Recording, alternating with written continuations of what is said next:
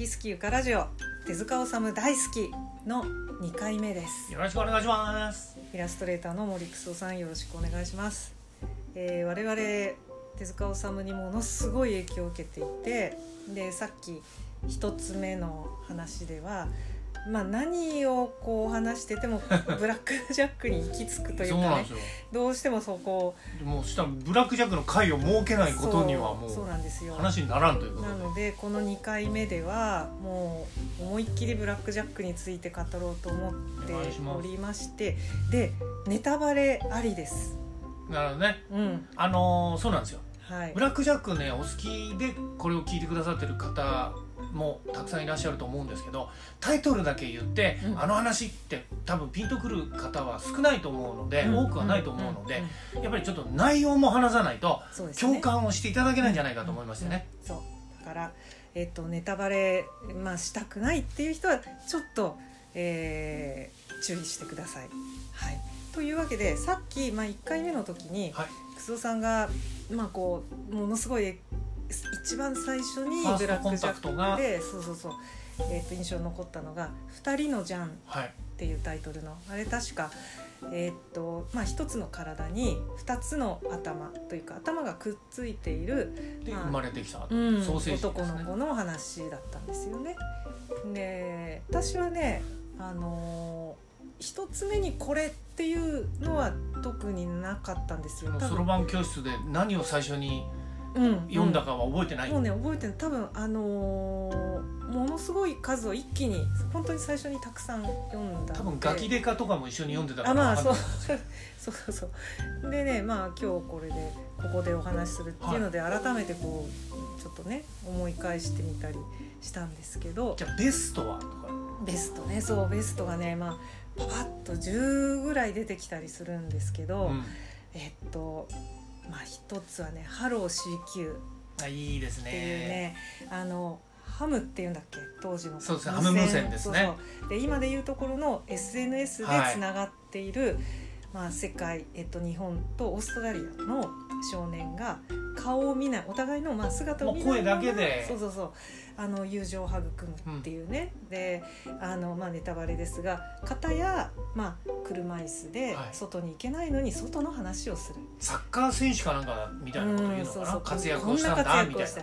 で片や盲目の少年だけど、こんなに美しい景色を見たとかね、うん。まそっちがオーストラリアあですね。そうそうそうそう。で 全部言っていくとあのーまあ、時間がか物語かっちゃう。紹介になってますからね。そうそうそうそう。うん。まあだからそういう話ですよね。まあ、ブラックジャックが絡んで。でその友情が一旦壊れてちなみに知らないか方もいらっしゃると思うんですけどブラックジャックというのは、モグリのあそっか。あの名外科医で、うん。とにかく治せない病気はないということでですね、えーもう鹿から幽霊から宇宙人まで治すという。宇宙人直したね、えでものすごいこう高額な手医師手術料。病を請求すると、うんうん。でモグリなんですね、うんうん、ええ医師免許を持ってない。で自分もあの第二次世界大戦中の不発弾の炸裂によって体がバラバラになったのをひあの治してもらったというところから、まあ、医者を目指すような、えというバックグラウンドがあるというのをちょっと言い忘れておりましたけどね。あありがとうございます。はい、あの実はゆかさんはですね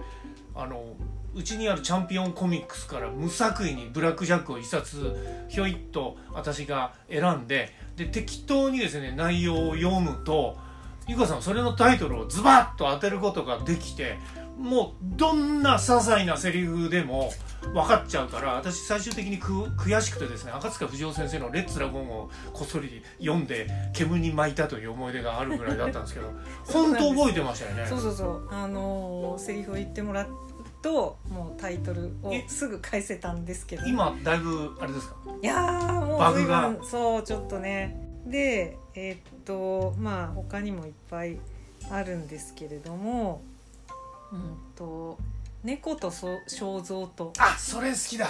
うん。あのー地震かなんかでうん。ご家族を亡くされた有谷さんみたいな人がそうそうそうそう。猫と暮らして。猫と暮らして、うん。それでその地震で怪我した影響で猫を自分の失った家族と勘違いしてそうそうそう。野良猫と生活をするんだけどブラック・ジャックが直しちゃうんですよね、それによって猫が猫でしかなくなるわけなんですけれどもまあこれもだからで猫がハートウォーミングなね。そうそうそう。はいじゃあクソさんのベストは？ベストというかねちょっとブラックジャックについてトークアバウトブラックジャックをちょっとさらっと話したいんですけど、うんうん。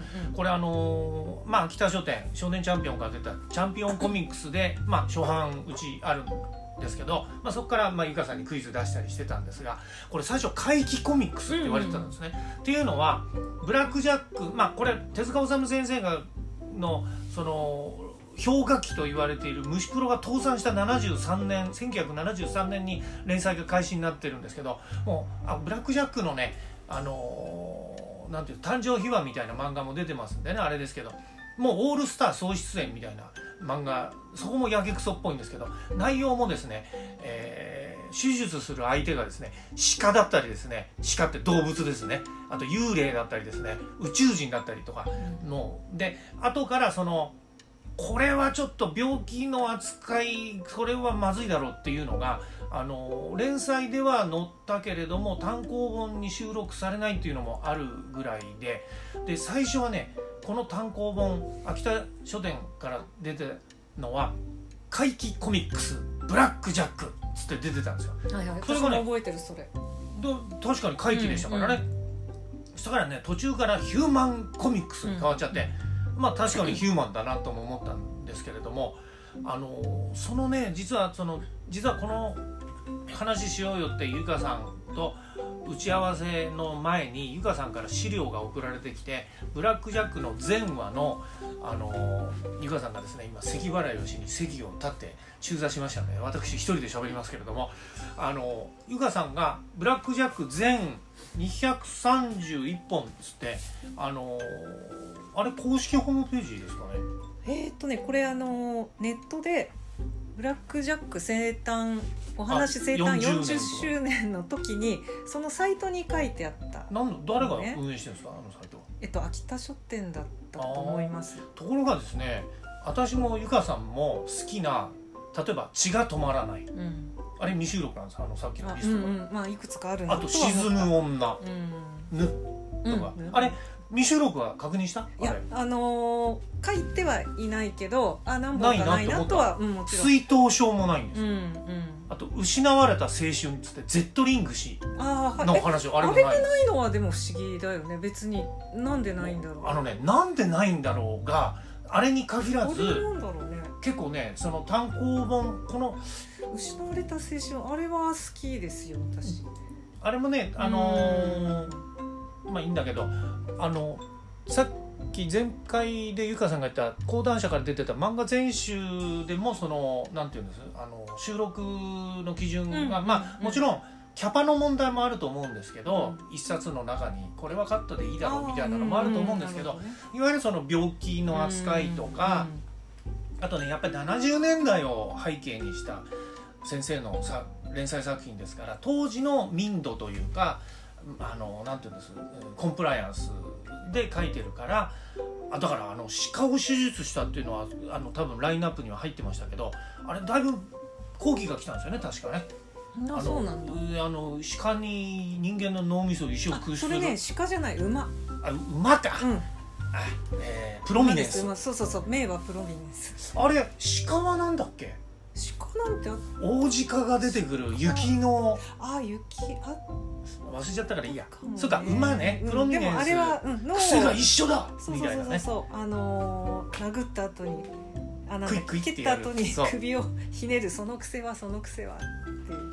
そうそうそうそう。でなんかあの本物の外科医の先生がブラック・ジャックの対応をいろいろこうコメントする面白本も昔あったりなんかして。でブラック・ジャックはねやっぱなんだかんだ言ってねいろんな人の心をくすぐるみたいでもちろん外科医さんもそうだし私たち私とゆかさんが言ってる歯医者さんのねあのメインなんですけどね先生の院長室入るとねブラック・ジャックの絵が掲げてあるんですよね。うんうん。うん、法外な値段を取られるんじゃないかと思っていつもドキドキするんですけど 腕は確かということで。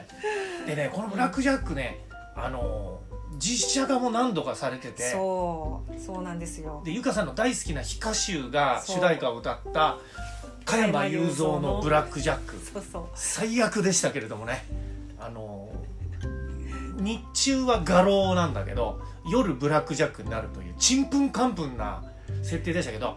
であとね手塚治虫先生があんまりお認めにならなかったと噂を聞く、えー大林信彦監督惜しくも、えー先日亡くなられてしまいましたけど「えー瞳の中の訪問者」とうんうん石本悦子さんがお出になられた、うえー実写版「ブラック・ジャック」は宍戸城さんがブラック・ジャックをおやりになっててあれピノコがうん。実際ブラック・ジャックの中で先生の宍戸城って漫画ね。うん、漫画の中で。あるよね。うん。あれね最初その時大林監督作品を俺知らなかったから、うん。すっごいシュールなギャグだと思って、うん。腹抱えて笑ったの、うん。うん。ピノコがブラック・ジャックを批判する時にはいはい。先生のバカ先生の宍戸城っていうシーンがあってなんだこれと思って。そうだったんだ。そう。うん。そしたらちょっとまあ手塚先生の中にはまあこっそりとしたアンチテーゼがあったのかなと、うん。そのあのあんまり気に入ってらっしゃらないっていう噂を聞いたらね。